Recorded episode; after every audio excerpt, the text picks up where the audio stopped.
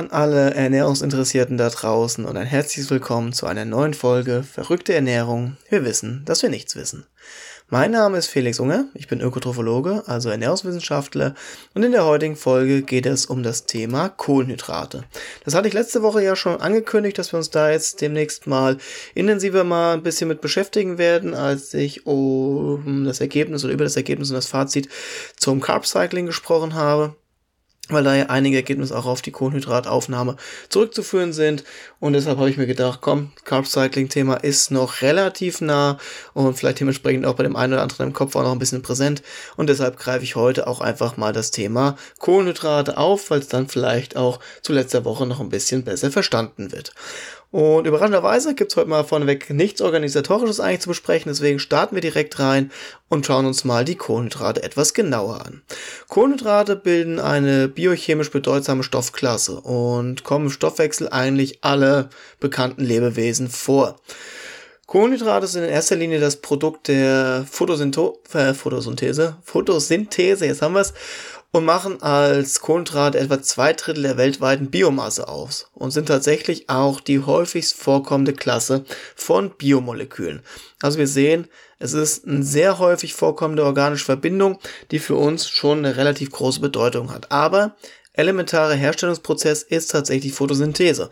In tierischen Lebewesen kann es auch in gewissen Mengen gebildet werden, das ist aber tatsächlich hauptsächlich meistens aufgenommene Kohlenhydrate oder umgebaute Kohlenhydrate in anderer Form, beziehungsweise gebildete Kohlenhydrate in Form von Laktase in der Muttermilch beispielsweise. Aber zu, der Umwand zu dem Umwandlungsprozess, der bei uns Menschen zum Beispiel vorkommt, womit wir Kohlenhydrate ein Stück weit herstellen können, komme ich später nochmal zurück. Erstmal so noch ein paar allgemeine Dinge. Wofür sind Kohlenhydrate eigentlich da? Die dienen hauptsächlich als Brennstoff für unseren Körper, das heißt als Energielieferant und da in erster Linie vor allem als schneller Energielieferant. Nebenbei können wir Kohlenhydrate speichern, dementsprechend kommen denen auch ein Stück weit die Funktion der Energiespeicherung zugute.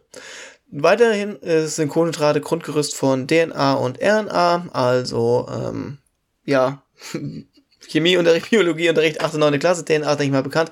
RNA ist im Endeffekt eine Kopie eines bestimmten DNA-Abschnitts zur Bildung von beispielsweise Proteinen und Kohlenhydrate sind auch Strukturelemente in Pflanzen und Bakterien.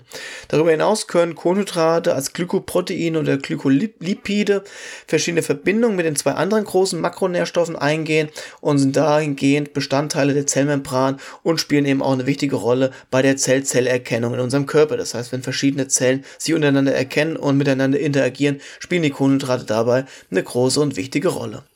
Die Kohlenhydrate selbst unterteilt man in verschiedene Formen sozusagen. Es gibt einmal die Monosaccharide, Disaccharide, Oligosaccharide und Polysaccharide. Saccharide beschreibt damit im Endeffekt eigentlich immer die Kohlenhydratform, also die Zuckerform und die erste Silbe bezieht sich im Endeffekt auf die Anzahl der vorhandenen Molekü äh, Moleküle. Bei Monosaccharid haben wir sozusagen also ein einfaches Molekül.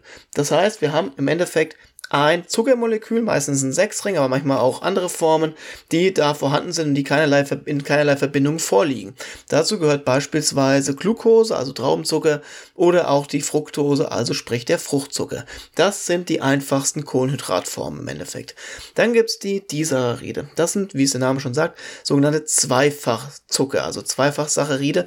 Heißt, hier haben wir zwei Zuckermoleküle, die zusammenhängen. Eben hatten wir nur ein Molekül, das einzeln vorliegt, jetzt haben wir zwei Moleküle, Moleküle, die zusammen vorliegen. Das bekannteste Beispiel dafür ist eigentlich die Saccharose, also der umgangssprachliche Haushaltszucker.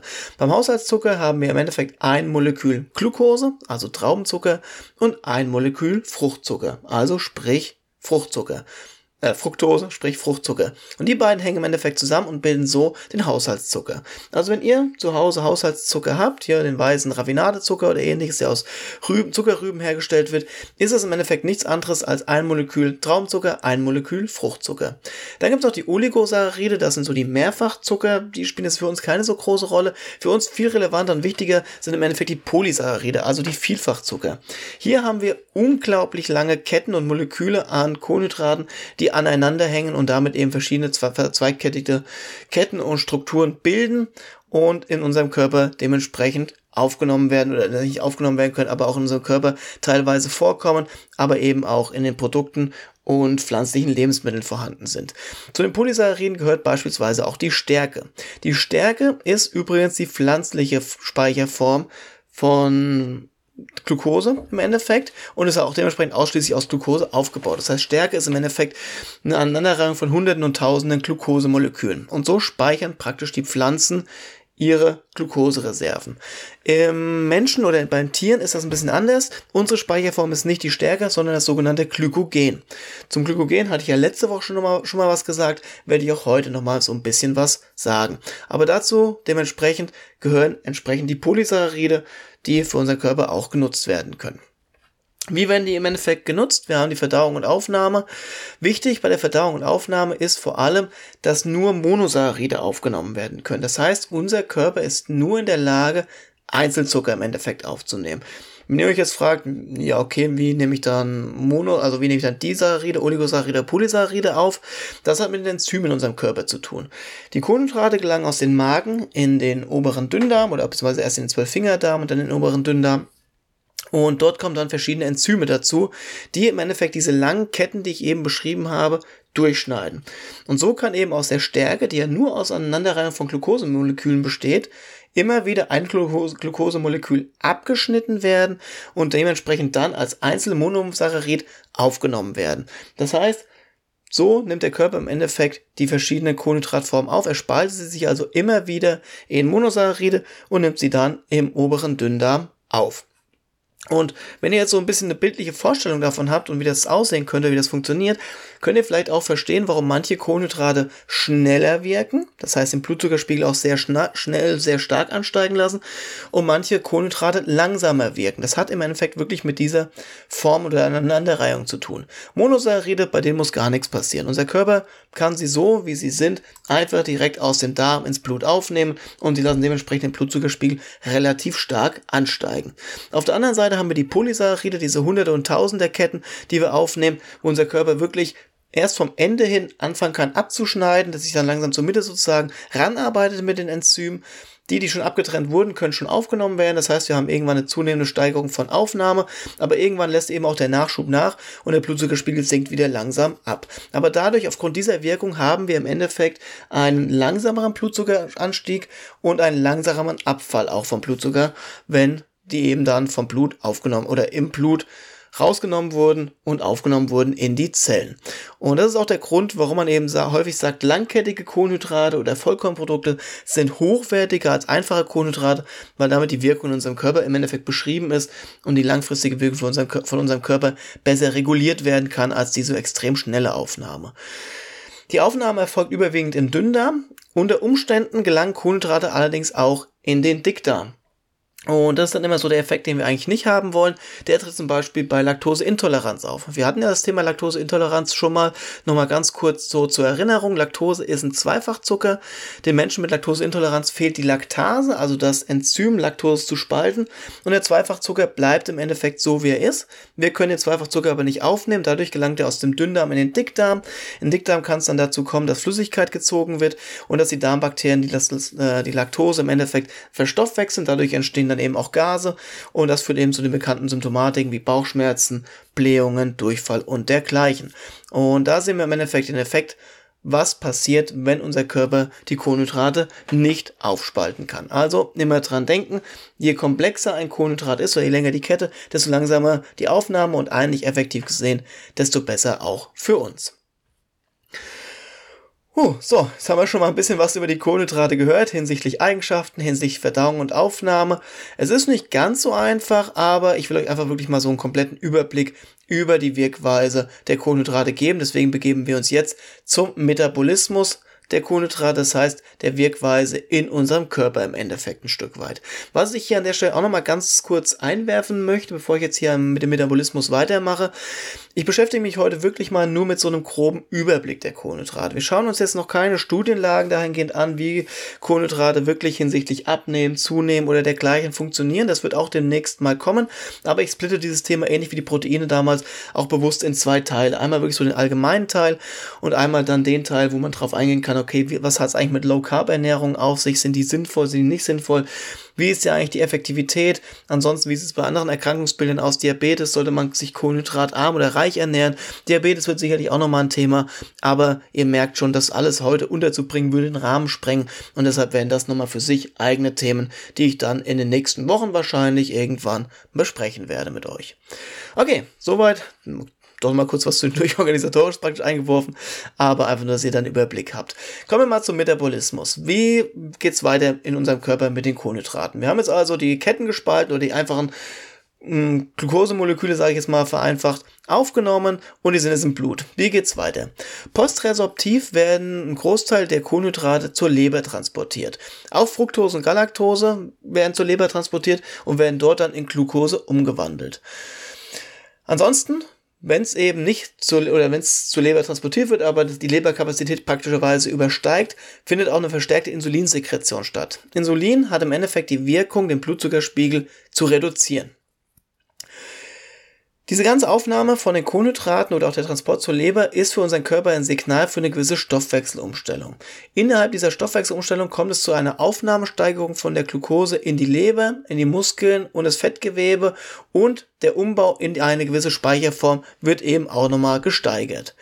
In der Leber selbst passiert der Umbau von den Kohlenhydraten oder von der Glucose zu Glykogen. Hatte ich letzte Woche ja schon mal gesagt, Glykogen, die Speicherform, habe ich vorhin auch schon mal gesagt. Und da wird im Endeffekt die überschüssige Glucose sich zunutze gemacht und für spätere Zeiten eingelagert. Hier muss man einfach wissen, durch die Hydrathülle die sich um das Glykogen bildet, ist das Glykogen aber sehr raumfordernd und die Leber ist nun mal nicht so riesengroß, deshalb können nur ca. 100 bis 150 Gramm Glykogen in der Leber gespeichert werden. Ich habe es letzte Woche schon mal gesagt, pro Gramm Glykogen werden ungefähr 3 Gramm Wasser eingelagert. Also ihr könnt euch überlegen, wenn wir 150 Gramm Glykogen in der Leber einlagern, lagern wir gleichzeitig ca. 300 bis 450 Gramm Wasser auch noch in der Leber an und das kann eben dazu führen, dass wir auf einmal 600 Gramm mehr Lebervolumen haben. Also es ist dann schon eine ordentliche Menge. Überschüssiges, überschüssiges Glucose, was sich trotzdem noch in der Leber befindet, wird dann in Triglyceride, also eine Fettform, umgebaut und im Fettgewebe gelagert. Wir sehen also, auch ein Überschuss an Glucose und Kohlenhydraten kann zu einem Fettaufbau führen. Und das ist eben auch häufig ein großes Problem. Und gerade dieses Fett oder Fettgewebe wird häufig auch an der Leber selbst angelagert. Und in unserer heutigen Zeit, wo wir sehr viele einfache Kohlenhydrate häufig essen, kommt es halt sehr häufig zu einem Überschuss an Kohlenhydraten, auch an der Leber, was eben den Fettaufbau da auch relativ stark speichert, vor allem wenn dann die Speicher auch im Endeffekt schon noch prall gefüllt sind. Die Muskulatur selbst, also alles, was dann im Endeffekt nicht in der Leber verwertet werden kann oder im Blutkreislauf transportiert wird, gelangt natürlich auch in die Muskulatur. Und die Muskulatur kann ca. 300 bis 500 Gramm Glykogen einlagern. Das heißt, mit Kombination von Wasser nochmal ca. 900 bis 1500 Gramm Wasser, was extra in der Muskulatur eingelagert wird. Wichtig hier an dem Punkt, das Glykogen in der Muskulatur steht dem Körper aber nicht mehr zur Verfügung. Das ist ein wichtiger Punkt. Das Glykogen aus der Leber steht dem Körper noch zur Verfügung. Das heißt, wenn wir Glucose brauchen, kann es aus der Leber freigesetzt werden. Aus der Muskulatur nicht. Es gibt ein gewisses Enzym, was fehlt wodurch das Gluko die Glucose aus der Muskulatur eben nicht mehr rausgeschleust werden kann und man dementsprechend eigentlich nur lokal in der Muskulatur selbst genutzt werden kann. Das ist ein wichtiger, wichtiger Punkt nochmal, vielleicht, äh, was heißt vielleicht für später auf jeden Fall auch nochmal, kommen wir nämlich nochmal drauf zu sprechen. Auch hier wieder aufgrund begrenzter Speicher, wenn also auch das Muskelglykogen voll ist, werden überschüssige Kohlenhydrate verstärkt in Fett umgewandelt. Wenn dann irgendwann die Resorptionsphase vorbei ist, das heißt, wir alle Kohlenhydrate aufgenommen haben, alles irgendwo im Körper verteilt wurde, kommt es zu einer Umkehr der Körperregulation und es wird vermehrt Glucagon ausgeschüttet. Ich hatte ja vorhin gesagt, Insulin wird ausgeschüttet, jetzt wird Glucagon ausgeschüttet und Glucagon ist im Endeffekt so ein Stück weit der Gegenspieler vom Insulin und bewirkt dann den Abbau von Leberglykogen und fördert die Gluconeogenese, das heißt die, der Aufbau von Glucose aus verschiedenen körpereigenen Substanzen. Auf diese kommen wir aber später auch nochmal ein bisschen zu sprechen. Jetzt sprechen wir nochmal so ganz kurz ein bisschen genauer über das Glykogen. Was hat es mit dem Glykogen eigentlich auf sich? Das Glykogen, habe ich schon mal gesagt, oder schon ganz oft gesagt, ist die Speicherform von der Glucose. Und das Leberglykogen ist im Endeffekt das Pufferreservoir für unseren Blutglukosespiegel. Warum ist das so wichtig? Das ist so wichtig, weil unser Blutglukosespiegel immer relativ konstant gehalten werden muss weil über das Blut eben die Glucose zu den wichtigen Zielzellen transportiert wird. Und die wichtigen Zielzellen sind hier vor allem Gehirn und zentrales Nervensystem, weil diese zwei Bereiche nutzen als Hauptenergiequelle tatsächlich Kohlenhydrate bzw. Glucose. Die anderen Bereiche können auch immer schnell auf andere Bereiche äh, oder auf andere Substanzen umswitchen, aber Gehirn und zentrales Nervensystem nehmen eben keine Fette oder nehmen keine Eiweiße als Energiequelle, sondern wirklich in erster Linie nur Glucose. Das Gehirn und das zentrale Nervensystem alleine verbrauchen pro Tag 120 Gramm Traubenzucker. Also nur Gehirn und zentrales Nervensystem 120 Gramm Glucose pro Tag. Und damit das auch weiterhin erfolgen kann, wird eben die Leberreserve aufgebaut und bei Bedarf wird das Leberglykogen wieder abgebaut und den dementsprechend das Pufferreservoir um Gehirn und zentrales Nervensystem versorgen zu können. Das Muskelglykogen ist im Endeffekt wirklich nur für die Muskulatur da und dient im Endeffekt der Energieüberbrückung bis der Körper die Blutglucose in der Muskelzelle aufnehmen und energetisch nutzen kann. Heißt, wenn wir eigentlich eine sportliche Belastung haben, kann das Blut oder das Blutglucose unser Muskel nicht schnell genug mit Energie versorgen. Und damit es da eben zu keinem Leistungsabfall kommt, haben wir gewisse Energiereserven in der Muskulatur gespeichert, die dann dort lokal genutzt werden können, bis unser Körper in der Lage ist, die Blutglucose auch für die Muskulatur nutzen zu können. In Extremsituationen ist aber das immer nur begrenzt möglich. Extremsituationen meine ich zum Beispiel bei sehr intensiver sportlicher Belastung oder auch zu Beginn einer sportlichen Belastung. In dieser Phase kann unser Körper die Muskulatur noch nicht ausreichend mit Sauerstoff versorgen. Und um eben Glykogen adäquat abbauen zu können, brauchen wir eine ausreichende, Gly äh, ausreichende Sauerstoffversorgung. Ist die nicht gegeben, kommt es zu einem sogenannten anaeroben Abbau der Glykogenreserven. Und in diesem anaeroben Abbau der Glykogenreserven entsteht Laktat. Laktat ist die sogenannte Milchsäure. Kennt der ein oder andere vielleicht, der zuhört, von der Leistungsdiagnostik, wo eben verschiedene Laktatwerte häufig gemessen werden. Der Muskel selbst kann mit dem Laktat aber nichts mehr großartig anfangen. Es ist eine Muskelsäure oder eine Milchsäure im Endeffekt, die unser Muskel sauer macht und dementsprechend das Arbeiten ungl un unglaublich erschwert. Und deshalb gibt der Muskel das Laktat ins Blut ab und im Blut wird es dann zur Leber transportiert, beziehungsweise wird abgepuffert im Blut, weil wenn wir das Laktat so transportieren wird, wird irgendwann unser Blut-pH-Wert kippen und das wäre dann lebensgefährlich. Das heißt, das Laktat im Blut wird abgepuffert. Beim Abpufferungseffekt wird das dann auch abgeatmet als CO2. Das ist das, wenn ihr dann so eine beschleunigte Atmung habt, so dann wird das CO2 abgeatmet. Das Laktat selbst wird als gepufferte Version zur Leber transportiert und in der Leber erfolgt via Gluconeogenese wieder ein Glukoseaufbau. Also hier sehen wir schon mal eine Substanz, aus der Glucose wieder aufgebaut werden kann, nämlich aus Laktat, wo es vorher verbraucht wurde. Wir haben dann wieder einen Glukoseaufbau und diese Glucose wird dann wieder ins Blut abgegeben. Bei anhaltender sportlicher Aktivität, bei intensiver anhaltender sportlicher Aktivität, kommt es aber zunehmend zu einer Verschiebung von Glucose von den Muskeln zur Leber. Und das ist natürlich nicht so effektiv und sinnvoll für uns, weil wir damit natürlich an Leistungsfähigkeit einbüßen, wenn wir irgendwann in der Muskulatur keine Glukosereserven mehr haben. In der Regenerationsphase geht es aber in den umgedrehten Weg, dann kommt es zu einer Rückverschiebung von der Leber zur Muskulatur und wir können wieder ein Stück weit der Muskelglykogenreserven aufbauen. Jetzt fragt ihr euch vielleicht an dieser Stelle, okay, das klingt eigentlich relativ praktisch, unser Körper verbrennt Glukose, kann sie aber wie sozusagen wieder recyceln, die steht uns wieder zur Verfügung, das heißt, wir haben eigentlich gar keinen Energieverlust. Das stimmt so nicht ganz. Ich habe ja vorhin schon gesagt, es wird ein Teil als CO2 abgeatmet, das heißt, es gehen schon gewisse Kohlenstoffreserven auch verloren, die wir im Endeffekt nicht mehr zur Verfügung haben. Das heißt, wir verlieren schon eine gewisse Energiemenge, auch über die Atmungskette. Und, was man sagen muss, bei der Laktat, die Laktatbildung ist keine sehr energieeffiziente Energiegewinnung. Das heißt, wir gewinnen im Endeffekt aus der Glucose nur sehr, sehr wenig Energie. Das Energieäquivalent in unserer Muskulatur ist das sogenannte Adenosin-Triphosphat, also ATP. Und bei der normalen Glykolyse gewinnen wir etwas mehr als 30 ATP ungefähr aus einem Molekül Glucose. Bei der Laktatbildung sind es roundabout 6 ATP, also gerade mal 20 Prozent der eigentlichen Energiegewinnung, die wir aus Glucose rausholen könnten. Und deshalb ist das natürlich langfristig gesehen kein Erfolgsmodell, weil unsere Energiereserven relativ schnell verbraucht sind, weil wir eben sehr viel mehr Glucose verbrauchen müssen, um ausreichend Energie zur Verfügung zu stellen, als wenn wir es mit Sauerstoff versorgen, das heißt aerob gewinnen würden, oder? ja, dem Körper im Endeffekt zur Verfügung stellen würden. Also, Glykogen wichtig für unseren Körper in verschiedenen Bereichen als Speicherform und füllt über die Flüssigkeit entsprechend aber auch den Muskel relativ stark auf, weshalb wir eben dann, ich nochmal den Bogen spannen zur letzten Woche beim Carb Cycling, eben bei volleren Glykogenspeichern auch häufig mehr Muskelmasse angezeigt bekommen haben, als beispielsweise in den Phasen, wo ich eher in der Low Carb Ernährung war und meine Muskelglykogenreserven etwas leerer waren. Und vor allem, wenn ich sportlich aktiv war, wir sehen es, keine energieeffiziente Ausnutzung im Endeffekt, das heißt, wurde auch nicht so viel recycelt oder konnte auch im Endeffekt, weil ich einen hohen Verbrauch, dementsprechend die Speicher relativ leer. Sprechen wir jetzt zum Abschluss nochmal ganz kurz über die Notwendigkeit von Kohlenhydraten, beziehungsweise auch über die Glukosehomöostase, das heißt die der Gleichgewichtssicherstellung des Glukosevorrats in unserem Körper. Wichtig ist, Glukose kann in unserem Körper nur im Gehirn, im Leber und in arbeitender Muskulatur, das heißt in aktiver Muskulatur direkt aufgenommen werden. Ansonsten wird immer Insulin in Form vom Schlüssel-Schloss-Prinzip benötigt. Insulin ist praktisch der passende Schlüssel, der ein Schloss an der Zelle aufschließt. Glucose kann in die Zellen ähm, eingeschleust werden und das Schlüssel-Schloss-Prinzip löst sich wieder auf. Dafür benötigen wir aber immer Insulin. Haben wir kein Insulin an dieser Stelle, können wir Glucose nicht in verschiedene andere Zellen aufnehmen. Und das ist ein Punkt, der zum Beispiel bei Diabetes Typ 1 zum Tragen könnte. Diabetes Typ 1 oder Diabetiker Typ 1 haben Probleme mit der Bauchspeicheldrüse, mit den Beta-Zellen, in denen kann kein Insulin mehr gebildet werden. Und dadurch ist der Körper nicht mehr in der Lage, die Glucose aufzunehmen, also beziehungsweise in andere Zellen außer Gehirn, Leber und arbeitende Muskulatur aufzunehmen.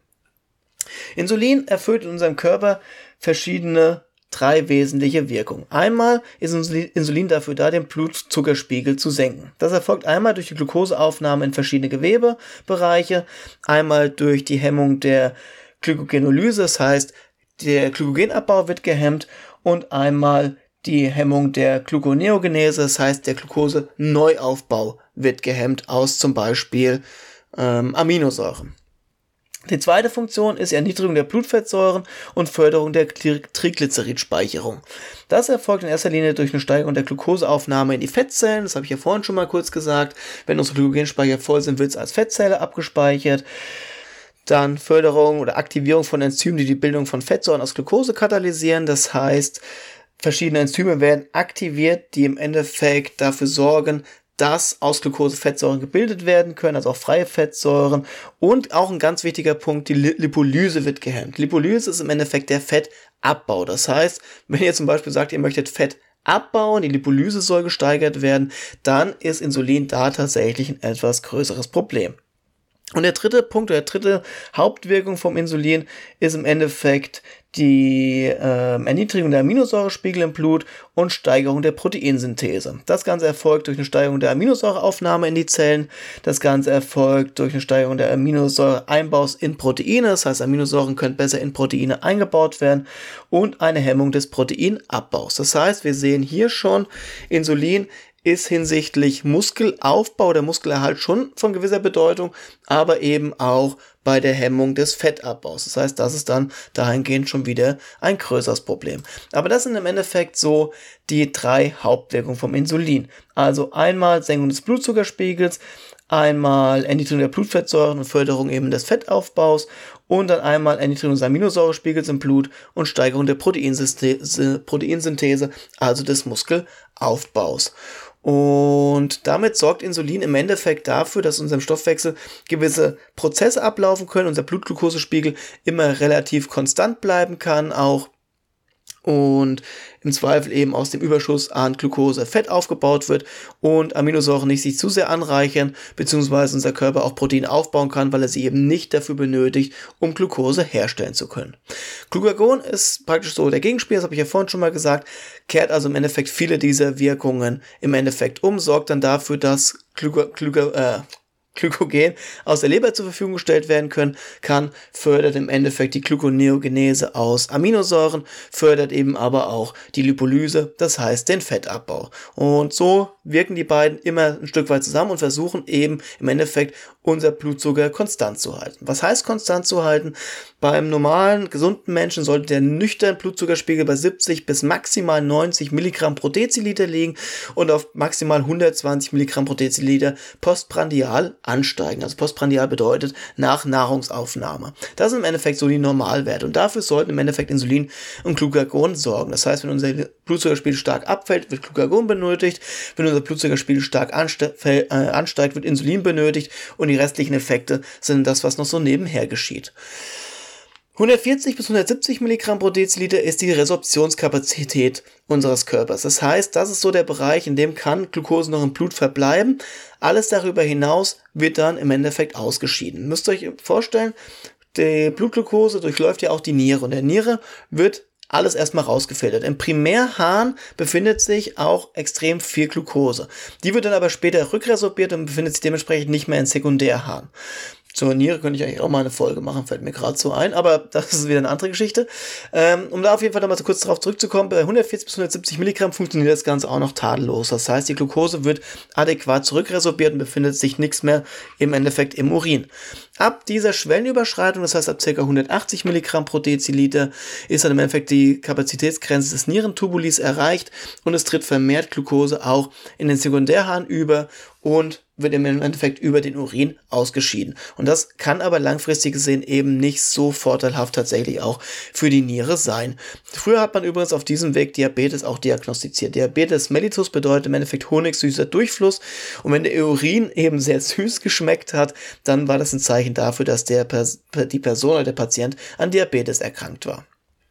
Unterhalb von 50 bis 70 Milligramm pro Deziliter haben wir eine Mangelversorgung des zentralen Nervensystems, die wir dann auch irgendwann in einer gewissen Symptomatik spüren können. Man kennt es ja so eine Hypoglykämie, also Zittrigkeit, Schwächegefühl, Müdigkeit.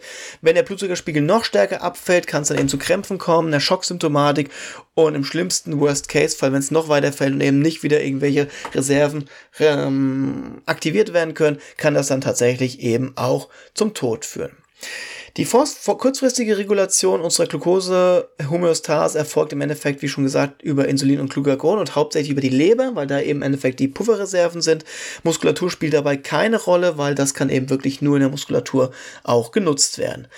Die langfristige Regulation ist aber nochmal so ein bisschen anders gesteuert. Wir haben ja schon gehört, es gibt gewisse Bereiche unseres Körpers, die benötigen Kohlenhydrate, und deshalb ist es wichtig, dass da immer eine gewisse Versorgung gewährleistet ist. Gehirn, zentrales Nervensystem, sage ich nochmal, sind ca. 120 Gramm pro Tag, was die im Endeffekt benötigen.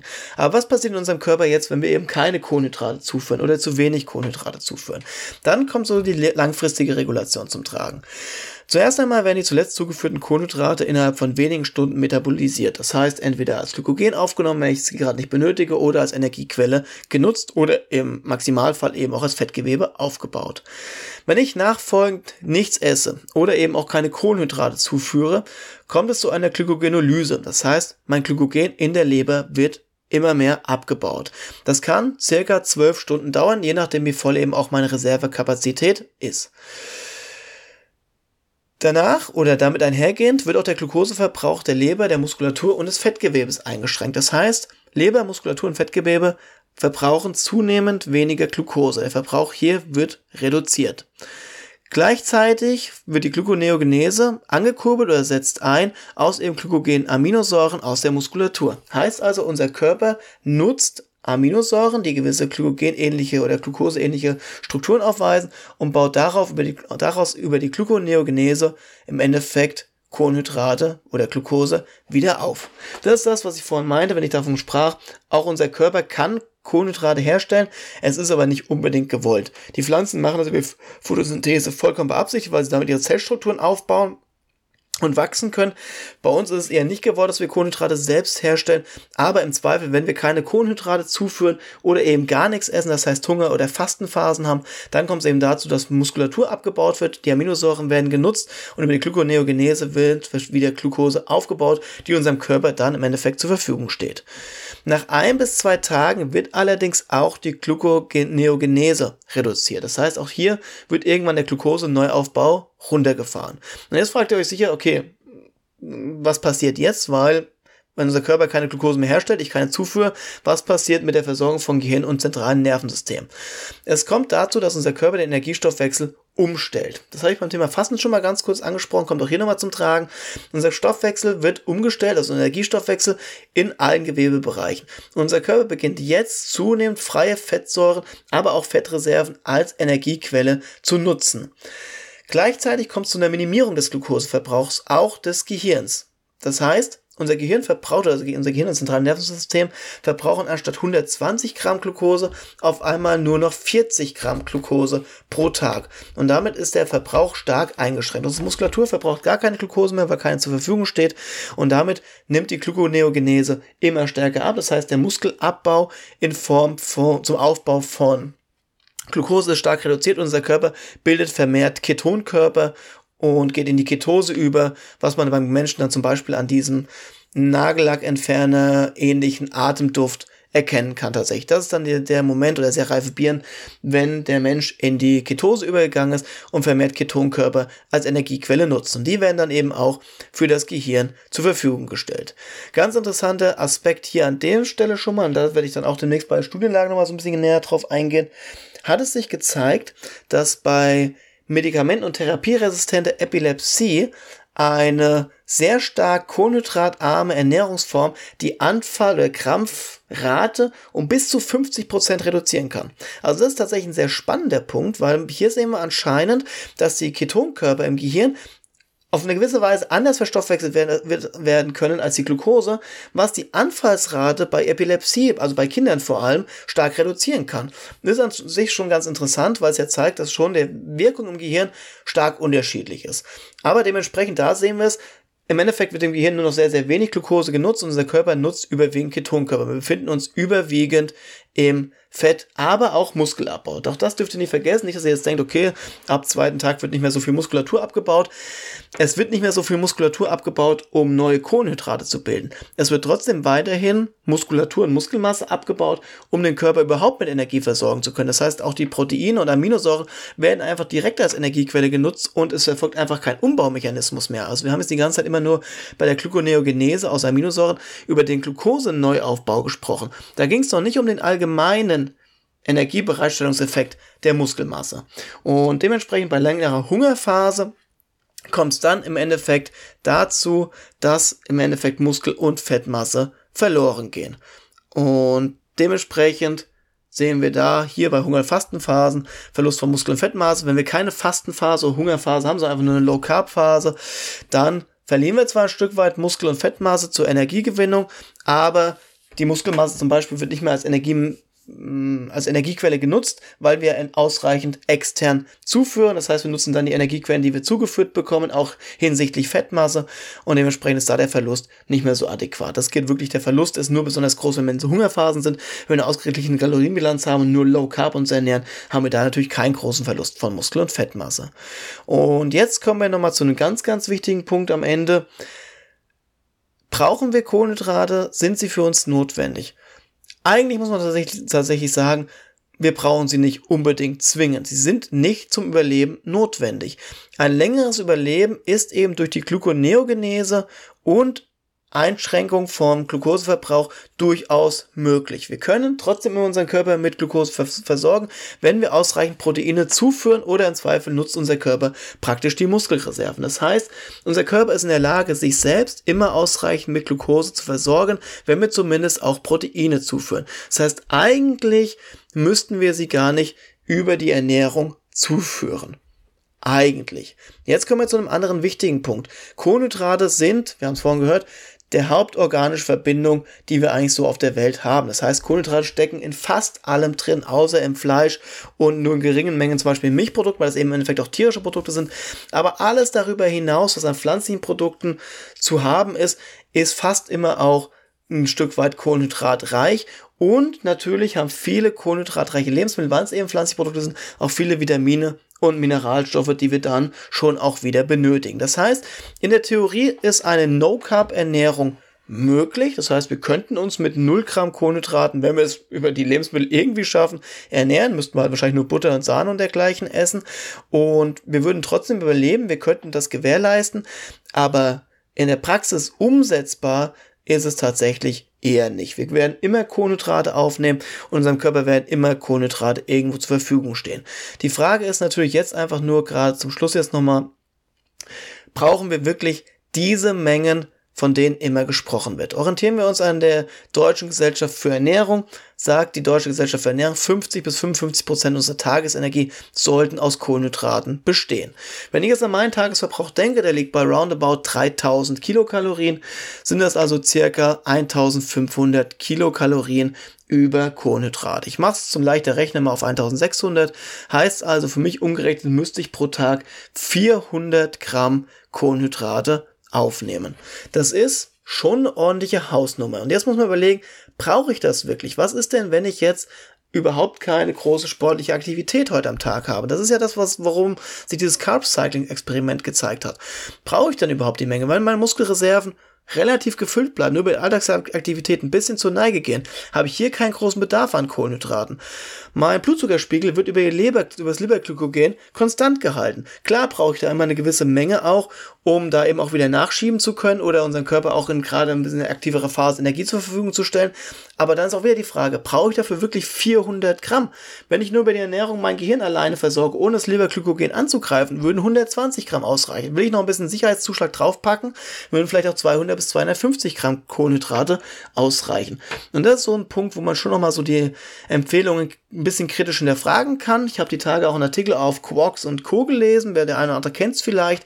Und da ging es eben zum Beispiel auch um die Empfehlung der DGE, wo sie auch sagten, Zyniker sagen ja, das Übergewicht nimmt nicht zu, weil sich die Leute immer entgegen den Empfehlungen der DGE ernähren, sondern genau, weil sie sich den Empfehlungen der DGE entsprechend ernähren. Das heißt, viele Kohlenhydrate beispielsweise aufnehmen. Und das ist sicherlich ein Punkt, den sollte man sich mal genauer anschauen.